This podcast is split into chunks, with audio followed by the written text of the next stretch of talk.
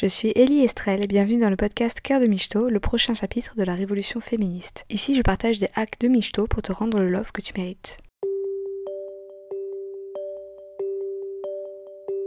Et aujourd'hui, on va parler de dépendance affective parce que c'est un sujet ambigu dans le domaine de l'amour. Alors, si tu as écouté certains de mes podcasts, certains de mes épisodes, notamment les cinq premiers, tu sais que j'accorde beaucoup d'importance à notre conditionnement à chercher à tout prix la validation, euh, l'attention des mecs. Et je pense que cette addiction, entre guillemets, à leur validation, c'est un reflet de notre dépendance affective. C'est-à-dire qu'en gros, on cherche pas leur attention pour chercher leur attention, on cherche leur attention parce qu'on nous a dit que cette attention c'était de l'amour. Euh, et on y croit, alors que c'est complètement faux, c'est pas de l'amour. Mais ce qui se cache derrière notre, notre propension à se trahir en amour, à en faire trop pour l'autre, à être la girlfriend expérience bénévole des mecs, au fond de nous, c'est notre besoin d'être aimé, de nous sentir aimé. Et c'est un besoin qui est normal, c'est un besoin qui est humain. On pourrait euh, parler de la dépendance affective comme quelque chose de méprisable, quelque chose à éradiquer. Ce qu'a dit en réalité, c'est qu'on est humain. Avoir besoin euh, d'amour, c'est normal en fait. Euh, c'est comme si on reprochait à des gens d'être addicts à l'oxygène. Le problème de cette dépendance affective, c'est pas qu'on soit attaché au fait qu'on aimerait être aimé, que c'est important pour nous, que c'est même vital, c'est que ça s'est transformé en espèce de soif sans fin parce qu'on a été mal aimé. Si on avait été aimé bien, en fait, on n'aurait pas soif de ce truc-là. On se dirait juste que oui, on en a besoin et on l'a déjà trouvé et ce serait sécurisant de se dire, eh ben, je peux le trouver à nouveau, je peux l'approfondir, je peux le multiplier. Cette dépendance affective, c'est notre anxiété intense à l'idée de ne pas le trouver. Euh, ce, sentiment qu'on doit faire des choses absolument dingues pour pouvoir y avoir droit, que c'est quelque chose à, chercher dans tous les recoins de notre vie, c'est quelque chose d'inquiétant, quelque chose qui nous échappe, c'est notre, notre peur de, de manquer d'air. Et c'est surtout, le problème de la dépendance affective, c'est surtout les stratégies qu'on a développées pour essayer d'obtenir cette chose qui est importante pour nous, qui sont des stratégies qui ne fonctionnent pas parce que ce sont des stratégies qui ont été développées dans un monde qui n'était pas sain, dans un monde qui nous ment. Donc par exemple quand on met les hommes sur un piédestal dans l'espoir qu'ils nous aiment en retour, c'est une stratégie inadaptée parce que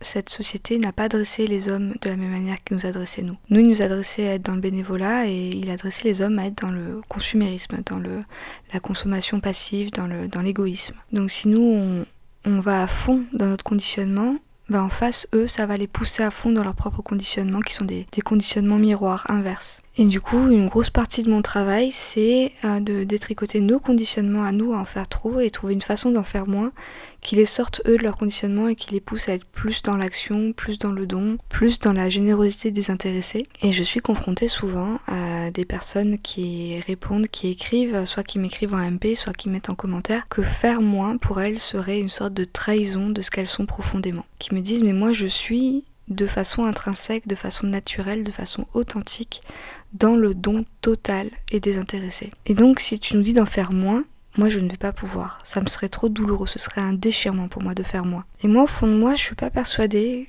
que ce soit exactement ça la raison pour laquelle certaines personnes peuvent se sentir euh, en panique à l'idée de faire moins. Euh, je pense que c'est pas notre nature profonde de se faire arnaquer. C'est pas notre nature profonde de se faire exploiter. C'est pas notre nature profonde d'être dans un don euh, tellement à sens unique qu'on finit vide de toute énergie, qu'on n'a plus rien à mettre dans la, dans la relation parce que nos limites ont été dépassées largement et, et qu'on est épuisé. Je pense qu'on nous a tellement dit que pour obtenir euh, l'amour de l'autre, il fallait se sacrifier totalement pour lui, qu'on associe les deux, que pour nous l'un est égal à l'autre et que donc quand je dis il faudrait en faire moins, il y a des gens en face qui disent mais moi je peux pas parce que parce que je me sens étouffée à l'idée de faire moins parce que c'est tellement euh, connecté à l'idée que c'est ça qui va apporter l'amour, que euh, c'est ça, ça, ça, donne envie de paniquer en fait, de se dire mais si j'en fais moins, eh ben je vais pas être aimée. Et c'est la raison pour laquelle j'en fais beaucoup. Je pense que ce don total, c'est pas notre nature profonde.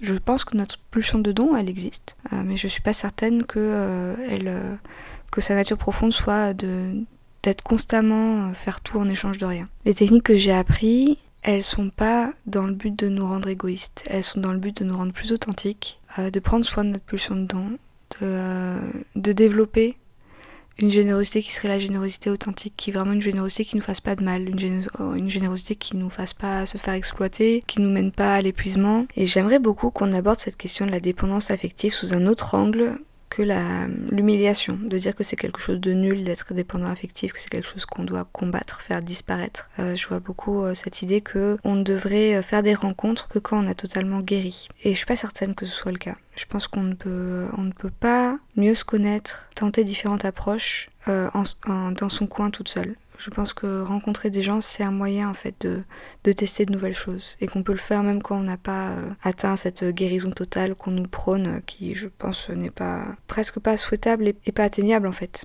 Parce que ce qu'il y a derrière cette dépendance affective, c'est notre besoin normal et humain d'être aimé, qui s'est construit dans une absence de repères, dans des, rapports, des repères euh, toxiques, avec des stratégies qui ne fonctionnent pas. Et euh, je pense pas que essayer d'éradiquer notre besoin d'être aimé euh, puisse être efficace. Mais je crois que pour apprendre de nouvelles stratégies, on a besoin d'un ingrédient qui est indispensable et qui fait partie de notre humanité, qui fait partie de notre, notre façon d'être affective, humaine, normale. Dans un monde idéal, dans une société qui ne nous aurait pas matrixé euh, à chercher l'amour d'une façon tordue qui nous, qui nous détruise, hum, dans un monde normal, on aurait des modèles normaux, on aurait des modèles sains, de gens euh, qui, euh, qui se comportent d'une manière qui, leur, qui les détruit pas dans l'amour. On aurait des modèles sains et surtout on aurait un cadre où on pourrait apprendre en étant en sécurité. Apprendre en sécurité, bah, c'est quand on est enfant, et qu'on a euh, quelqu'un euh, quelqu'un qui, a, qui est passé par là, qui connaît le chemin, qui est avec nous et qui nous dit regarde tu pourrais faire comme ça, je te laisse essayer, tu vas voir. Et qui est avec nous en, backup, qui nous rassure, qui nous dit mais il n'y a pas de souci, teste, parce qu'en fait si tu te casses la figure, je suis là. Je suis là et du coup tu es en, tu es en sécurité d'essayer de nouvelles choses parce que euh, je suis là et je bougerai pas et ma présence est acquise. C'est le rôle des parents en fait, hein. l'amour inconditionnel c'est le rôle des parents. Donc non seulement on aurait des modèles, mais on aurait cette sécurité du lien humain qu'en fait on pourrait essayer ces choses, qu'on pourrait les apprendre, les tester, pour se les approprier, pour qu'elles deviennent naturelles dans un cadre qui serait en sécurité. Donc quand on a de la dépendance affective, ça veut dire qu'on n'a pas eu ces modèles et qu'on n'a pas eu cette sécurité. Et donc du coup on a besoin des deux pour pouvoir euh, apprendre de nouvelles façons de faire. Donc la première chose c'est qu'effectivement on a besoin de modèles, on a besoin euh, d'avoir des, euh, des propositions de stratégie qui sont pas celles qu'on a trouvées euh, toutes seules. Celles qu'on a trouvées toutes seules ne fonctionnent pas. C'est normal parce qu'on n'est pas censé trouver toute seule. on n'est pas censé euh, réinventer la roue. On n'est pas censé euh, découvrir tout seul quand on est dans le moment le plus vulnérable de notre vie des, des, façons d'être avec les autres. Normalement, c'est quelque chose qui est censé nous être transmis, qui est censé venir de l'intelligence collective, de l'évolution entière du groupe. donc, avoir de nouveaux modèles, c'est voir des exemples qu'on n'a pas vus avant. Et ça, c'est vraiment, c'est vraiment très important. De pas, euh, de pas se mettre une pression à inventer quelque chose tout seul euh, et de se dire je peux, je peux trouver des modèles qui me conviennent. Où je vais voir des gens qui ont fait différemment et qui ont obtenu des choses différentes et me dire ah tiens, je pourrais essayer ça. Et le deuxième truc, c'est qu'on devrait pouvoir avoir ce backup, ce lien humain avec quelqu'un qui va euh, être là pour nous, nous aider, nous soutenir, nous dire je suis là, regarde, tu peux essayer, j'ai confiance en toi, tu vas le faire. Et puis si tu n'y arrives pas du premier coup, c'est pas grave. Qui nous donne cette confiance. Et ce lien, en fait, on ne peut pas l'avoir autrement que par un lien avec un autre humain. Euh, donc, euh, si tu es euh, ici, que tu t'intéresses à cette question de la dépendance affective, que tu t'intéresses à cette question de l'overgive, de pourquoi on en fait trop pour les mecs, pourquoi on se fait arnaquer par l'amour, et que tu es passé par le stade d'avoir quelqu'un qui t'accompagne pour t'aider à, à gérer ça, si tu as fait une thérapie par exemple, eh ben tu pars déjà avec un bon point. C'est que tu as cette connexion avec un humain qui t'a appris à voir ta dépendance affective sous un œil nouveau et qui, et qui t'a permis de te sentir un peu plus en confiance, de l'explorer, de le questionner, de tester d'autres choses. Si c'est quelque chose que tu n'as jamais fait,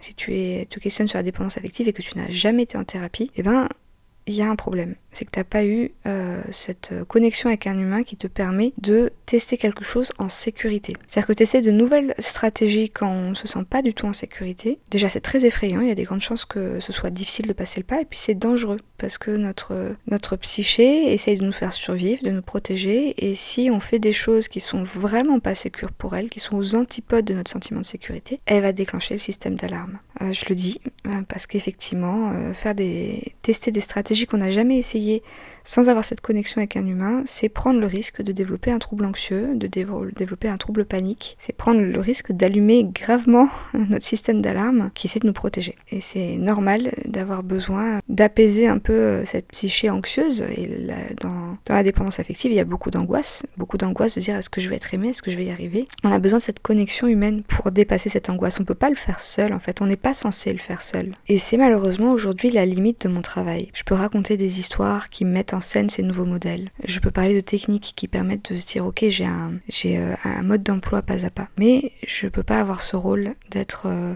la connexion humaine privilégiée qui va te permettre de d'avancer avec ça en te sentant en sécurité. Donc c'est pour ça que mon travail il s'adresse essentiellement à des gens qui ont déjà trouvé des stratégies pour euh, avoir des connexions avec des gens qui vont les sécuriser, des gens qui ont déjà fait de la thérapie par exemple, des gens qui euh, ont un maillage amical fort avec des proches. Et quand c'est pas le cas, eh ben je suis très démunie parce que j'ai pas la possibilité humaine euh, de, développer ce lien privilégié avec toutes les personnes qui découvrent mon travail. C'est très frustrant pour moi en fait de voir que mon travail il a cette limite et que je ne peux pas pallier à cette limite. Alors bien sûr j'ai un rêve, j'ai un rêve de pouvoir former plus de plus de gens, d'avoir euh, peut-être des thérapeutes qui seraient formés à ces techniques-là et qui pourraient avancer avec ce, lien un à un, qui puissent euh, accompagner des gens d'une façon un peu plus, euh, un peu plus humaine, un peu plus connectée que juste raconter des histoires dans un podcast ou euh, faire des ateliers en ligne. J'aimerais beaucoup pouvoir faire ça, comme si on revenait en enfance et qu'on avait un parent derrière qui nous disait mais je suis là, tu peux y arriver, regarde, on va y arriver, tu peux le faire. Alors du coup j'ai créé une, euh, une vidéo, mini entraînement. Euh, c'est une vidéo qui dure 22 minutes et un PDF qui reprend les informations qu'il y a dans cette vidéo, qui te présente une question,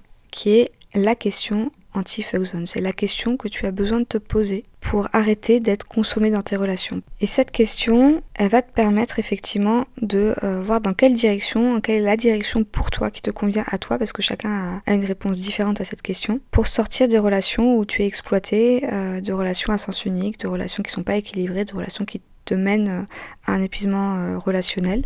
Tu vas pouvoir te poser cette question, avoir les réponses, euh, savoir quoi faire de ces réponses. Dans ce mini entraînement, je t'explique aussi qu'est-ce que tu fais une fois que tu as ces réponses-là, t'en fais quoi. Et tu vas pouvoir euh, parler de ce, que ça t'a de ce que ça t'a apporté comme réponse cette question à des humains qui pourraient être là pour euh, t'aider à passer à l'étape d'après. Donc ces gens, ça peut être tes amis, ça peut être euh, ton ou ta thérapeute. Éventuellement, euh, si tu es euh, en couple ou dans une histoire, ça peut être aussi une personne de confiance avec qui tu as un lien qui peut être amoureux, à qui tu peux apporter le résultat de ces questions et dire voilà, j'en suis là, j'ai l'impression que je voudrais aller plus dans cette direction. Qu'est-ce que t'en penses?